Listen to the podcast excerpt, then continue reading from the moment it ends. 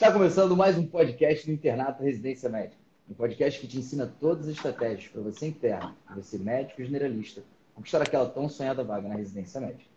Meu nome é Felipe Barreto. Meu nome é Eduardo. O tema de hoje é como ter alto rendimento no EAD para a prova de residência médica. Objetivamente, o objetivo, na verdade, o, o, o nosso, o, nosso, o, o que a gente quer alcançar hoje contigo é te ensinar quais são as estratégias que você precisa fazer no seu dia a dia para que você consiga tirar o máximo proveito possível do ensino online, né, do ensino à distância. Então serve para você que já estuda no ensino online, está fazendo um curso agora nesse ano, ou para você que ainda não começou a estudar para residência médica, mas está pensando em entrar num curso online do estilo JJ Mentoria. E a primeira dúvida que surge nesse pessoal, Edu, é por que fazer um curso online se, na verdade, quando você realmente quer aprender alguma coisa, geralmente você precisa ir para o presencial. Né? Por exemplo, você tem, você quer aprender medicina de fato, né? você até pode fazer um curso online, sei lá, fazer um ACLS, fazer um ATLS, pegar um, um, um, uma pós-graduação online, mas você vai precisar da parte prática, porque a ideia que a gente tem é que é na parte prática que a gente de fato aprende, que é na parte prática a gente de fato usa esse efeito teste de ser médico. Então, por que, que a gente faz um curso online se em tese, para que você aprenda de fato, você precisa ter uma parte prática, uma parte ali, presencial. Então, Barreto, eu acho que é, quando você quer ensinar uma habilidade prática, é essencial que você tenha uma parte prática de ensinamento. Então, se você quer, por exemplo, ensinar medicina, as faculdades de medicina elas nunca vão ser 100% online.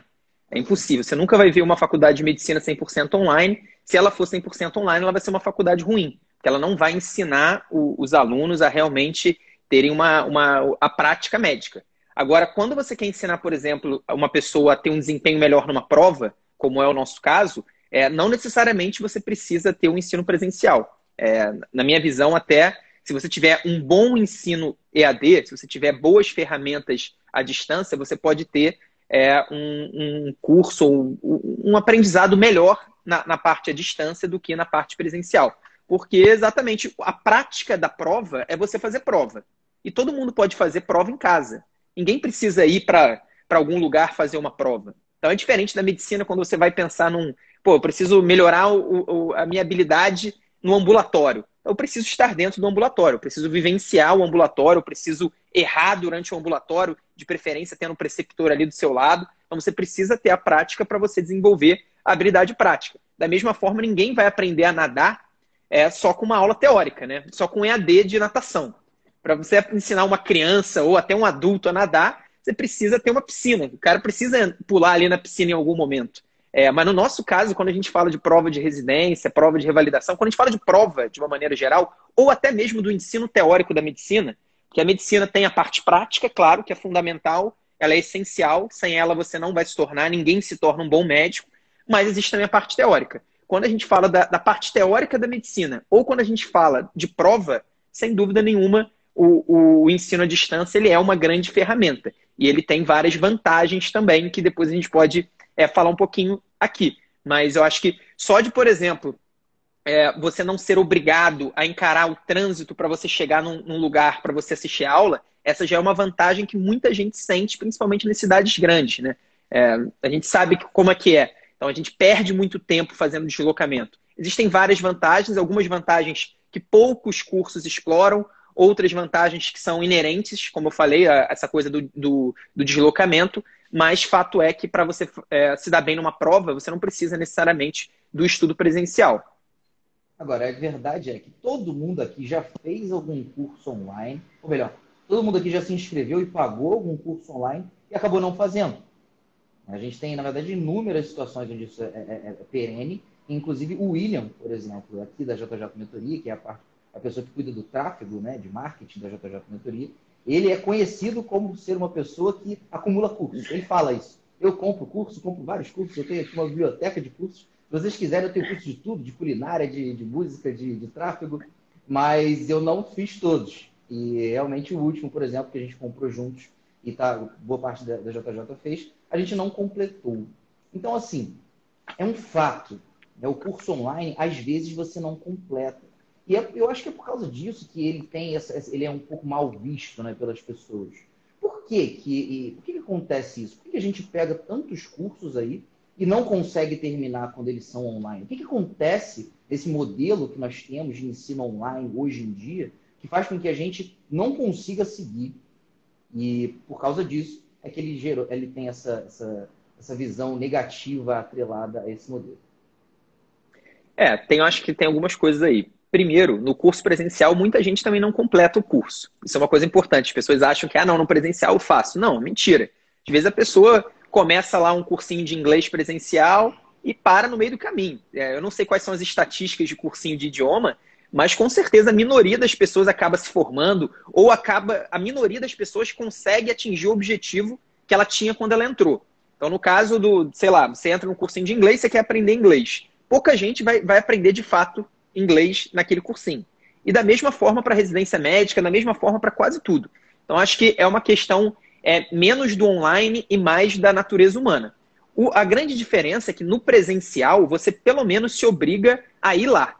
Então, você tem um evento que você precisa ir, e se você faltar, você não tem outra chance de, de, de assistir. Então, se você tem uma aula programada para amanhã, sexta-feira, às 4 horas da tarde, no seu curso presencial, seja lá do que for, você sabe que se você não for amanhã às 4 horas da tarde, você nunca mais vai ter oportunidade de assistir aquela aula. E aí bate aquele peso na consciência, a pessoa está pagando e a pessoa se obriga a ir, pelo menos de corpo. Às vezes ela não vai, ela vai só de corpo, ela não vai de alma, ela não vai de, de cabeça na, na aula, mas ela vai de corpo. Então, é, essa é uma vantagem, entre aspas, do curso presencial, porque muitas vezes é, às vezes a pessoa não está conseguindo render, a pessoa está cansada, a pessoa está esgotada, e ela se obrigar a ir para um lugar que ela não vai conseguir absorver nada, na minha visão, é pior do que ela ficar em casa descansando, fazendo qualquer outra coisa.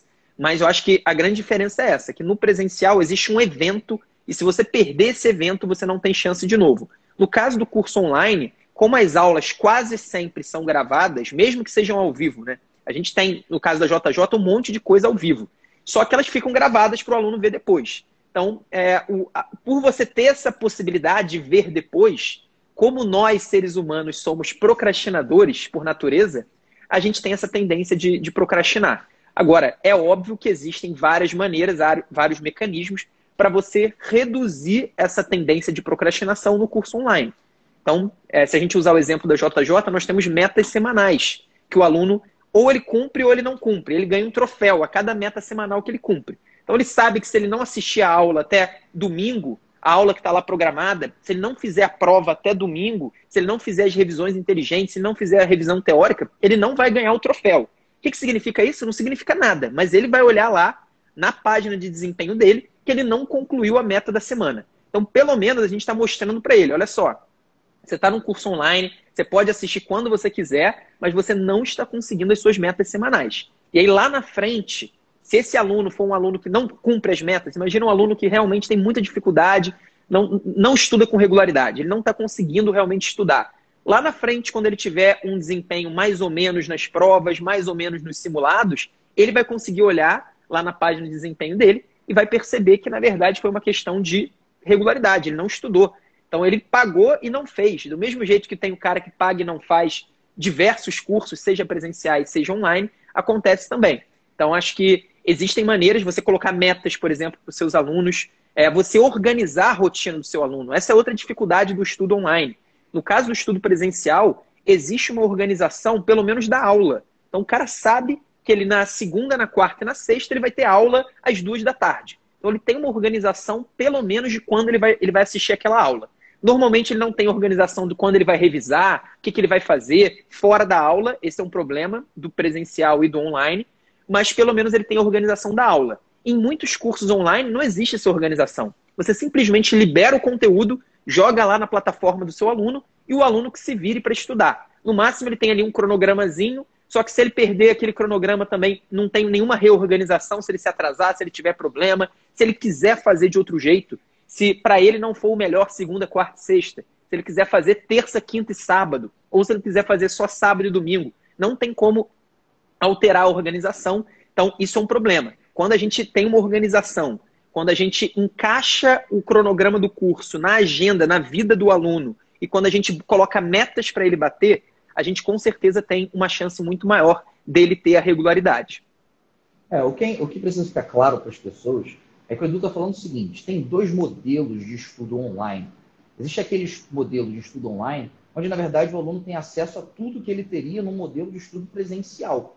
Né? Tem lá o professor dando aula, no dia X, depois no dia Y é liberado o material, sei lá, uma apostila digital, você tem que fazer uma quantidade determinada de questões. Tudo é entregado a você da mesma forma que é feito no estudo presencial. Só que o problema é que, por você estar sentado em casa, sem as pessoas ao seu redor, isso não tem aquela parte do evento, não tem a comunidade, não tem realmente aquela ideia de que você precisa estar naquele momento fazendo aquela atividade. E isso é justamente que faz com que você não consiga ter um desempenho grande no estudo online. Basicamente porque você não tem habilidades que vocês poderiam estar sendo utilizadas. Você não tem acesso às ferramentas que são utilizadas no modelo presencial. E aí o que a gente faz aqui, por exemplo, na JJ, para tentar passar por essa dificuldade? A gente usa outras estratégias que não são feitas geralmente no estudo presencial, para inclusive acabar com essas dificuldades e talvez, inclusive, e, e, e, talvez até otimizar o estudo, otimizar o seu resultado. Como, por exemplo, as metas mínimas. Eu estou estudando piano, né? A gente já fala bastante, toda hora a gente fala alguma coisa, um exemplo aqui do piano. Mas é interessante porque o meu pai e a minha mãe tocavam piano. Meu pai, inclusive, chegou a tocar numa banda onde ele, no início da carreira, do, acho que ele não era nem médico ainda, mas ele, ele começou, ele tocou num, num show onde estava presente Paralama de Sucesso e Cazuza. Paralama de Sucesso e Cazuza. Caramba, sucesso, maneiro. E o meu pai resolveu ser médico. Talvez bom para mim, seria um de exemplo também para eu seguir aqui carreira de medicina.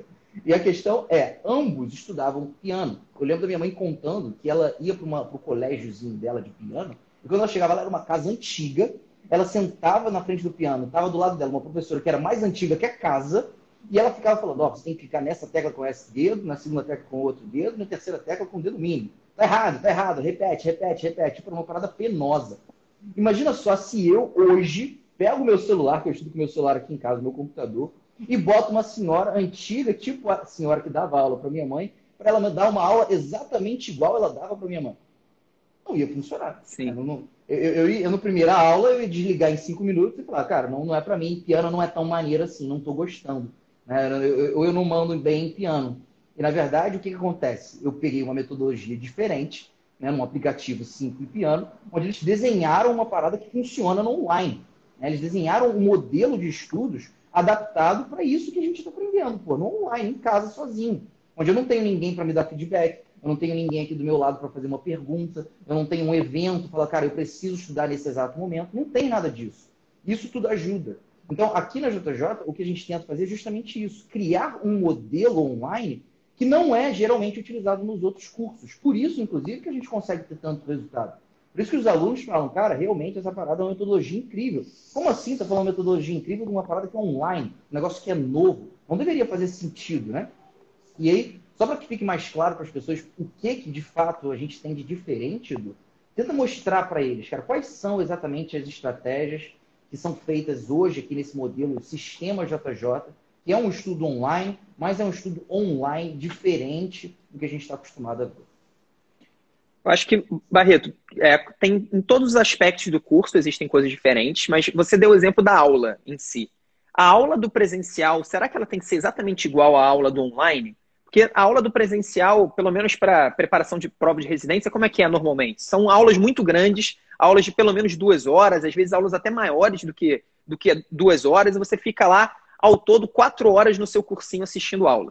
Será que se você gravar essa aula, você colocar na internet, subir na plataforma, o seu aluno ele vai conseguir ficar lá em casa assistindo aquela mesma aula por duas horas, por três horas, por quatro horas? Será que ele não vai ter essa mesma sensação que você disse que teria se você tivesse aula com a professora de piano da sua mãe? Então, será que o aluno não vai perder a atenção? Ele não vai perder aquele foco na aula? Então, acho que começa na aula, por exemplo. Nós acreditamos em aulas mais curtas, em aulas é, que, que, que cubram o, os pontos mais importantes do tema, que façam realmente ali uma, um apanhado geral para você entender o assunto e focando sempre nos conteúdos-chave para a questão, mas uma aula mais curta. Segundo ponto, é, assim como no presencial eu falei que normalmente o cara só tem a organização da aula, a tendência da pessoa quando ela chega no online, como ela está acostumada com o presencial, ela acha que o estudo também é só aula. Então, normalmente, quem não conhece a JJ e entra no JJ, ela acha que ela só tem que estudar. ela tem lá os três assuntos por semana ou quatro assuntos por semana, dependendo daí da turma que a pessoa for, e ela tem que estudar aqueles assuntos na semana. Só que, na verdade, o estudo é muito mais do que apenas a aula, do que apenas o estudo teórico. E aí, quando eu falo em aula, eu falo em aula, apostila digital, mapa mental, estudo teórico. Na verdade, o estudo de uma pessoa para ter um grande desempenho na prova de residência, ele tem que ser um estudo que envolva, por exemplo, também, como está aqui na minha camisa, as revisões, as revisões repetidas e espaçadas. Então a gente busca organizar o estudo da pessoa 360 graus. Então a pessoa não vai ter só a organização do estudo teórico, ela vai ter a organização do estudo teórico, da revisão, que a gente chama de revisão inteligente, que é o uso de questões e flashcards de temas que você já estudou. A pessoa vai ter também a revisão teórica, que é como se fosse um segundo estudo teórico daqueles temas que a pessoa não aprendeu tão bem na primeira vez. E a gente tem também a organização das provas na íntegra e simulados. Então, isso muda bastante, porque a pessoa, ao invés de ter apenas três aulas por semana para estudar organizada, não, ela vai ter uma organização de toda a rotina dela. Quando você tem uma organização de toda a rotina, isso, se, isso pode, pelo menos, para as pessoas que conseguem fazer isso, isso pode se tornar um hábito. A pessoa pode se acostumar a todo dia ela saber o que, que ela vai fazer. Toda semana ela tem uma organização e essa organização ela precisa apenas cumprir. Então, isso torna muito mais fácil a pessoa aderir ao programa online. É totalmente diferente de uma plataforma que você joga conteúdos e você fala para o seu aluno: ó, vai ser liberado no dia tal e você tem até dezembro, por exemplo, para estudar tudo. O resto é com você. Você tem toda a liberdade, você pode estudar de quando, quando você quiser, onde você quiser, você tem toda a liberdade. Mas essa liberdade excessiva pode ser um problema para o aluno. Então, no nosso caso, a gente busca realmente organizar o passo a passo que, que ele vai fazer na segunda, o que, que ele vai fazer na terça, quarta, quinta e sexta. E além disso, como a gente já falou, a gente tem a meta. Além de ter a organização do que, que ele vai fazer, a gente coloca uma meta para o aluno cumprir. O que, que você tem que fazer toda semana? E aí, por que, que essa meta é essencial? Exatamente para tirar o fator, ou pelo menos para amenizar o fator procrastinação. Se você não tem uma meta para cumprir essa semana, você pode deixar para a semana que vem. Se você não tem uma meta para cumprir na semana que vem, você vai deixar para outra semana. Você tem essa tendência eterna de deixar para depois. Então, quando você coloca a meta e uma meta curta, como é a nossa, uma meta semanal, você pelo menos gera o desconforto na pessoa que não está cumprindo. Então você vai, a pessoa pode até procrastinar, ela pode não fazer. Inclusive a gente tem um monte de aluno que não cumpre as metas, mas pelo menos ela vai ter o desconforto, ela vai ver que ela não está fazendo. Então são vários aspectos aí que a gente acha, que a gente acredita que o, o online ele vai caminhar para esse caminho. Ele, ele vai para esse caminho. Vai caminhar para esse caminho é ruim, né? Mas ele vai caminhar para esse lado de você ter metas, de você ter uma organização do dia a dia, não uma organização apenas de dois dias na semana, o resto você se vira. Então, o, o online ele vai caminhar para esse lado. E, além disso, a gente também busca estimular a criação de comunidades online. Porque uma das vantagens do presencial é que você tem colegas de turma. Você tem seu colega que senta do seu lado, você vai às vezes para o cursinho com seu colega da, da faculdade, você tem ali uma comunidade que faz com que você tenha mais motivação para ir, pelo menos para a maioria das pessoas. A maioria das pessoas gosta de criar essas relações durante os cursos, e isso é muito legal no presencial. Só que por que não a gente não, não pode fazer isso também no online? No online você também tem colegas de turma. Inclusive no online, você, sei lá, do Rio de Janeiro, você pode conhecer uma pessoa está fazendo prova no Nordeste, está fazendo prova em Pernambuco, ou uma pessoa que está fazendo prova em Santa Catarina, uma pessoa que está fazendo prova, é, sei lá, em Goiás. Então você tem uma possibilidade de criar uma comunidade também no online. Isso a gente busca fazer e a gente acredita que o ensino online como um todo ele vai caminhar para essa direção. Ser mais organizado, usar muita tecnologia, a gente não está nem falando disso, mas claro que se você tem o aluno fazendo, jogando dados dentro da sua plataforma, você tem a obrigação de usar esses dados para melhorar o estudo dele. Então, se o Barreto está fazendo questões de infarto e ele está errando quase tudo, e eu sou o cara que tem a plataforma e eu sei disso, eu tenho a obrigação de usar esses dados que o Barreto está indo muito mal em infarto para melhorar o estudo dele. Então, essa, é outra evolução do estudo online. Não tem tanto a ver com, com aderência, né? que, é, que é a grande dificuldade que as pessoas reportam. A pessoa não consegue seguir um curso online mas é mais uma maneira, é mais uma vantagem do curso online. E aí, Barreto, só antes de passar a bola para você, a gente está falando muito do, do, que a JJ tem, é, do que a gente faz na nossa plataforma, mas mesmo uma pessoa que está estudando online fora da JJ, imagina a pessoa que está estudando na faculdade, esquece prova de residência. Essa pessoa pode ter um rendimento muito melhor se ela se colocar metas e se ela se organizar. Então, se a pessoa se organizar, o que, que eu vou fazer? Todo domingo ela separar o domingo, por exemplo, como eu costumo fazer, e organizar a semana seguinte dela. O que, que ela vai fazer todos os dias de estudo? Quais são as metas daquela semana? Se ela fizer isso, eu garanto que ela vai ter um rendimento muito maior no estudo online.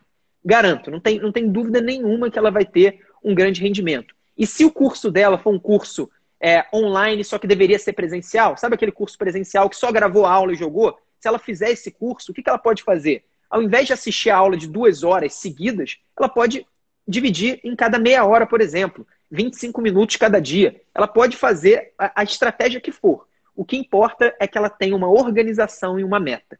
Se ela tiver uma organização e uma meta, ela vai render tanto ou mais no ensino à distância do que no ensino presencial. Eu abri um blog aqui interessante sobre a história da internet. E olha que maneiro. A internet surgiu na Guerra Fria, tá? 1947.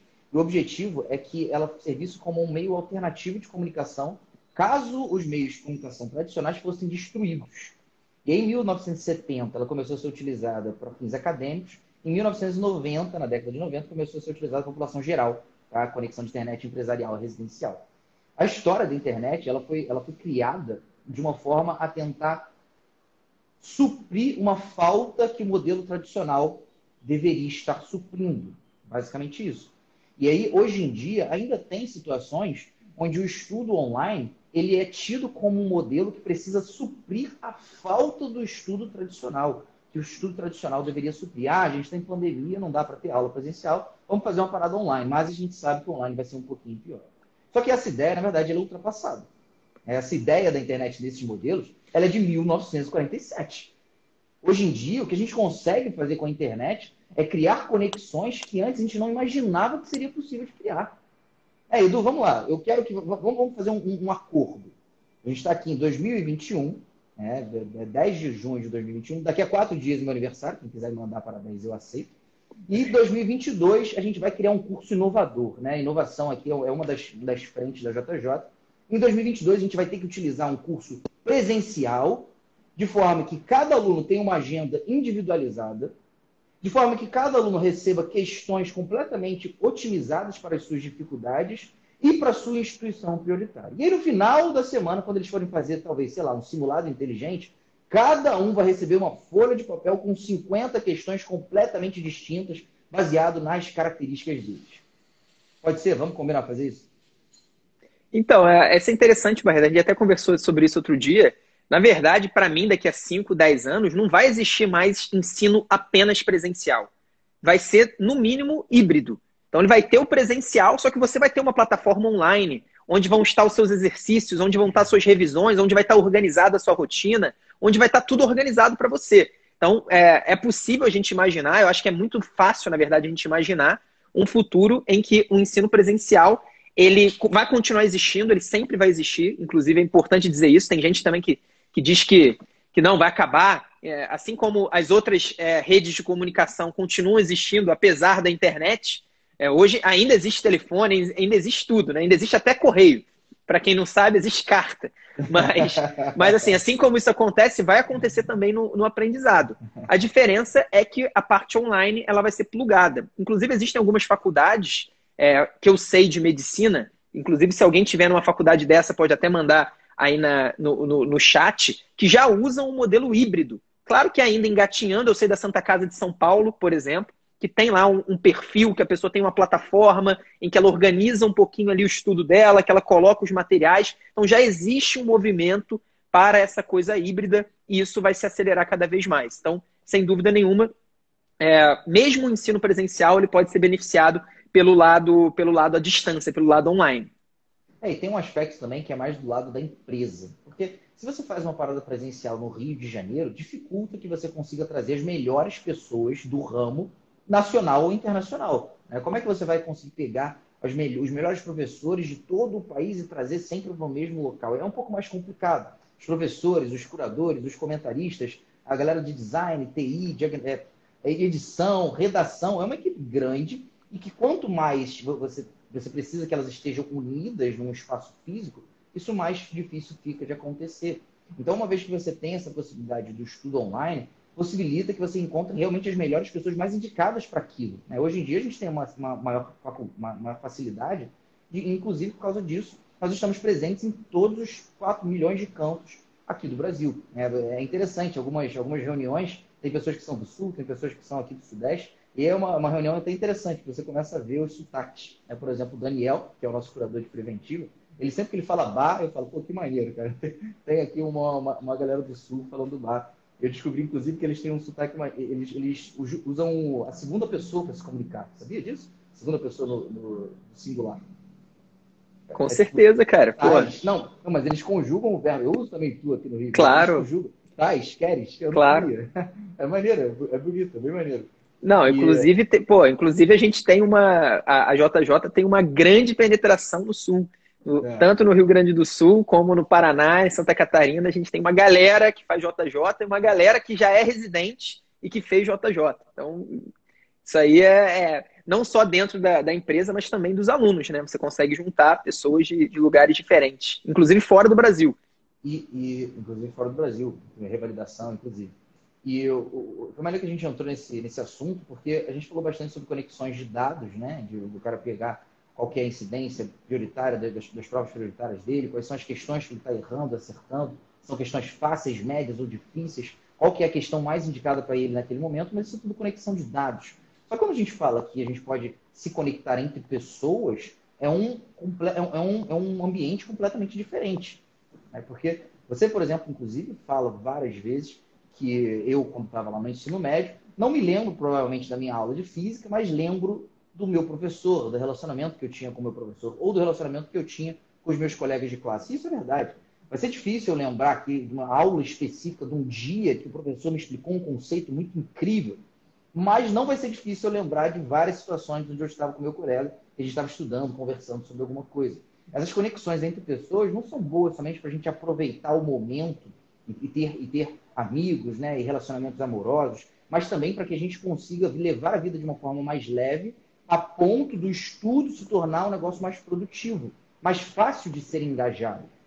A gente sabe, por exemplo, segundo o livro Pai Rico, Pai Pobre, que a melhor forma de você ficar rico é só tendo consistência nas suas economias.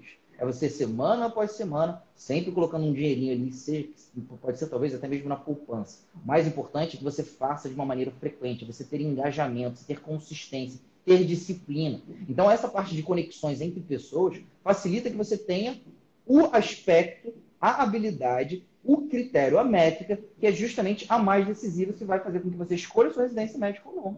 E essa conexão entre pessoas aqui no mundo online, ela pode ser feita com pessoas completamente distantes, ou seja, você tem chance de conhecer pessoas diferentes e aprender coisas diferentes com elas, simplesmente pelo fato de que elas são distantes, elas são mais diferentes do que as que estão perto de você. Além disso, você consegue fazer conexões com profissionais também distintos. Pô, quando é que a gente vai conseguir fazer no, no presencial um atendimento psicológico para milhares de pessoas? Né? Um grupo reflexivo, por exemplo, para discutir. Hoje eles vão discutir sobre burnout. É, um dos nossos psicólogos colocou lá aqui no grupo que 52,4% dos médicos e acadêmicos de medicina têm burnout. Como é que a gente vai discutir uma parada tão importante dessa assim, num presencial? Ok, vou botar num anfiteatro 4 mil pessoas? Será que esse, anfiteatro, as 4 mil pessoas vão conseguir realmente interagir com o profissional? Ou não? Ou será que a gente não vai, vai não vai ter um acesso tão fácil? Será que essas pessoas vão conseguir ter tempo na, na sua rotina de, é, é, agitada para, além de ir nesse, nesse curso, nesse nessa discussão do grupo reflexivo com psicólogos, ter tempo para estudar, fazer todas as questões, chegar em casa e ainda conseguir malhar, fazer exercício físico, é difícil. Então, essas conexões entre pessoas também auxiliam. E, inclusive, eu queria saber de você. É, eu... Se você tivesse que. Deixa, deixa, deixa eu finalizar. Não, pode, pode, pode completar. Se você tivesse que escolher a mais importante você acha que essas conexões entre dados que permitem que a gente consiga otimizar o estudo para a pessoa, né? Aparecer o material que realmente ele precisa naquele momento. Você acha que esse tipo de conexão é mais ou menos importante que a conexão entre pessoas, né? Do cara realmente estar ali num ambiente onde ele é um ambiente que impulsiona ele, um ambiente que pô, mantém ele engajado e que ele consegue tirar dúvida e fazer essa troca. O que, que você acha? Para a maioria das pessoas, eu não tenho dúvida nenhuma de que é mais importante a conexão de pessoas. Porque a maioria das pessoas tem essa dificuldade que, que motivou a gente fazer essa live, que é exatamente, pô, não consigo render no EAD. O que, que significa se não conseguir render no EAD? A pessoa não consegue ter a regularidade de estudo no ensino à distância. A pessoa não consegue parar em casa sozinha e fazer o estudo, assistir aquela aula, fazer as questões, fazer aquela prova. Então a pessoa tem uma dificuldade de consistência. E eu acredito que é, uma das grandes vantagens do ensino presencial é exatamente porque a conexão entre pessoas é muito mais óbvia. Então a pessoa vai lá no anfiteatro que está cheio de gente. Inclusive dessas pessoas, várias delas já são amigas daquela pessoa. Então ela tem mais motivação para ir, então ela tem mais regularidade é, tendo essa conexão entre pessoas. Então acho que para a maioria das pessoas o mais importante, sem dúvida, é a conexão, ela, ela criar laços, ela criar amizades, ela ter pessoas do lado, ela realmente ter essa conexão.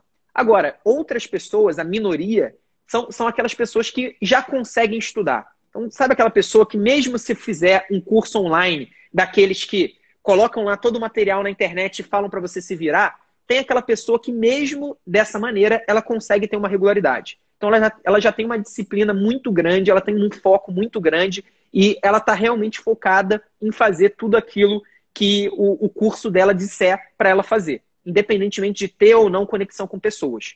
Para esse cara, para essa pessoa, para esse cara, ou para essa mulher, para qualquer pessoa que, que, se, que tem essa característica, aí sem dúvida nenhuma a conexão de dados vai ser fundamental. Por quê? Porque esse é aquele cara que vai fazer o que você disser para ele fazer. E aí, se você disser para ele fazer exatamente aquilo que vai ser mais produtivo, se você tiver uma inteligência artificial dizendo para ele revisar tal tema, se você tiver uma inteligência artificial dizendo, ó, oh, você precisa estudar tal assunto, ou você não precisa estudar tanto esse assunto porque ele não cai tanto na sua prova, nesse caso ele vai render muito mais. Então, acho que as duas coisas são importantes. O ideal é juntar as duas, que é o que a gente tenta fazer na JJ, mas eu acho que para a maioria das pessoas, o fator mais relevante é a conexão entre pessoas. Quando a pessoa se sente sozinha estudando, ela tem dificuldade de manter uma regularidade, e isso acaba sendo fatal para a preparação dela. Se ela não consegue estudar, acabou, não tem. É, a, a, gente brinca, tem um passo a passo, que inclusive pode ser um assunto de,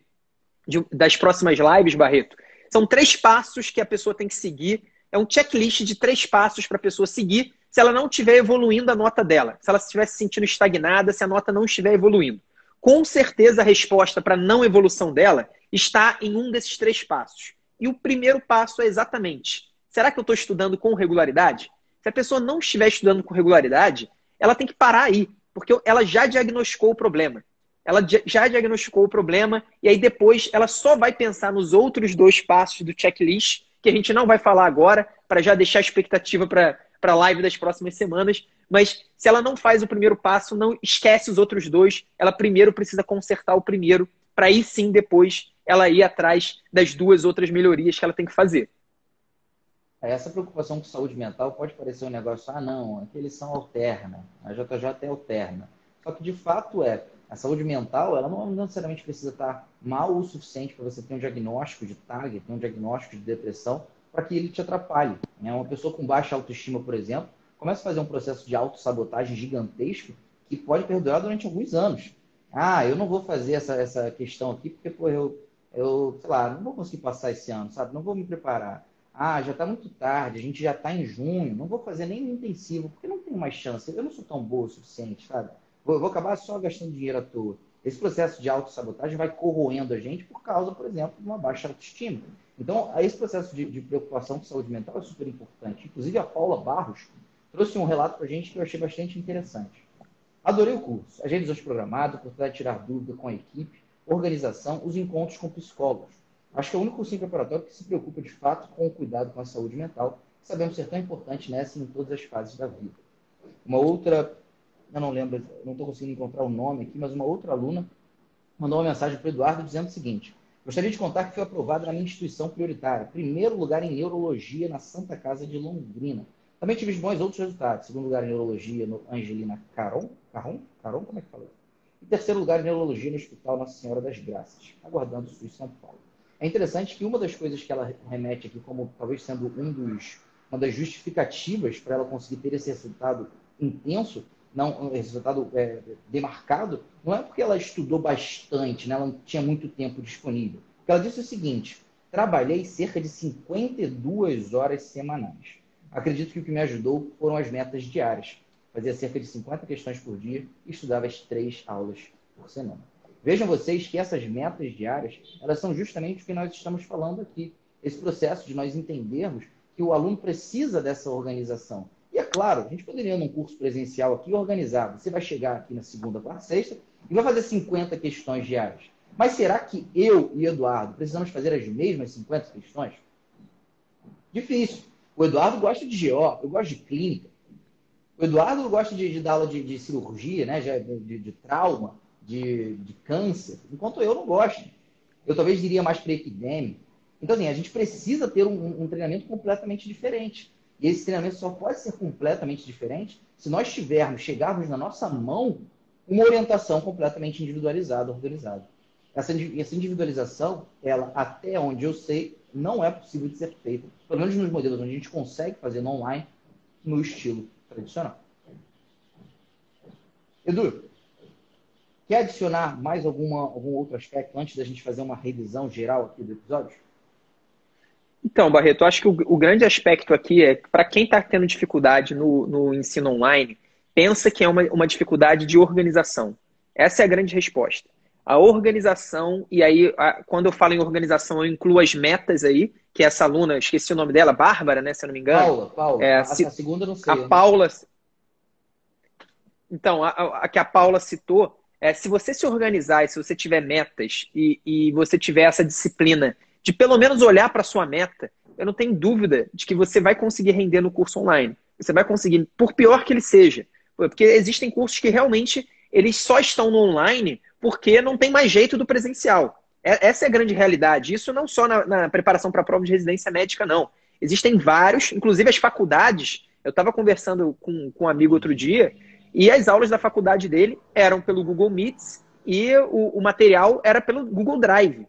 Então era assim, é, é uma coisa que, por quê? Porque não tinha uma estrutura, não é, não é nem culpa da, da faculdade, da, dos professores de jeito nenhum. É porque não existia uma estrutura preparada para isso. É, então, assim, por mais que você esteja numa situação dessa, você está tendo um estudo online que ainda não existe uma estrutura preparada para ele, você pode e deve se organizar e colocar metas. Se você fizer isso e começar a seguir, faz isso e depois me conta. Daqui a um mês, daqui a dois meses, você vai ver que você vai estar rendendo muito mais e talvez ao final do curso você vai pensar: nossa, é muito melhor do que presencial. Não tem que pegar trânsito, não tem que. Eu posso definir os meus horários. A meta, apesar de eu ter uma meta para cumprir, quem decide quando eu vou cumprir sou eu, não é o horário que o cursinho determinou. Então existem essas vantagens e quem quiser e quem tiver com essa dificuldade, a resposta está na organização e na determinação de metas. Claro que se você tiver um curso como a JJ, que faz conexão de dados, por exemplo, para você ter inteligência artificial, para cada um ter o seu caminho, como o Barreto falou, eu tenho um caminho diferente do Barreto, dependendo das minhas, das minhas dificuldades, das minhas facilidades, dependendo também das minhas provas prioritárias, pensando em prova de residência, claro que é muito melhor. Por isso que eu recomendo que você entre na JJ. Mas se você não tiver, se você se organizar e se você tiver metas, eu garanto que você vai render muito melhor do que você está rendendo hoje. E se você ainda tiver na dúvida, lembra da professora super idosinha da minha mãe e do aplicativo Simples Piano que eu uso para aprender piano. Se você conseguir imaginar eu aprendendo hoje em dia com aquela professora aqui em casa via celular, você consegue provavelmente imaginar que você não teria possibilidade de aprender o que você aprende no online fazendo um estudo presencial. Pessoal, lembra que a gente tem vários episódios aqui do nosso podcast nas outras mídias sociais. Né? Nós temos no YouTube, a gente tem no Spotify, inclusive, a, revisando com questões. A gente vai liberar um novo, uma nova linha editorial chamada Qual é o Pareto, que é uma linha editorial onde a gente resolve questões no modelo revisando com questões, mais específico para uma instituição. Né? SUS São Paulo. Eu, por exemplo, gravei uh, aula de distúrbios, três questões de distúrbio ácido básico, SES Pernambuco. Depois eu gravei uma, uma sequência de cinco questões de estudos ácido básicos em São Paulo. Se não me engano, gravei distúrbio hidroeletrolítico também no IANSP. Então, é, é uma parada mais direcionada, com revisão, é, é, resolvendo as questões e mostrando as estatísticas, não somente de incidência específica, incidência geral na prova de residência, e também nível de dificuldade, para que vocês tenham mais clareza quando vocês forem realmente fazer essas provas. Esse foi o podcast do Internato Residência Médica. Podcast que ensina todas as estratégias para você interno, você médico generalista, conquistar aquela tão sonhada vaga da residência médica. O episódio foi como ter alto rendimento no EAD para residência médica. E hoje nós mostramos que sim, o curso EAD geralmente causa desengajamento. Mas aqui na JJ a gente criou um ambiente que tem conexão de dados, conexões entre pessoas, para que vocês consigam otimizar e manter esse engajamento. Meu nome é Felipe Barreto. Meu nome é Eduardo. Até a próxima semana, pessoal. Valeu, galera.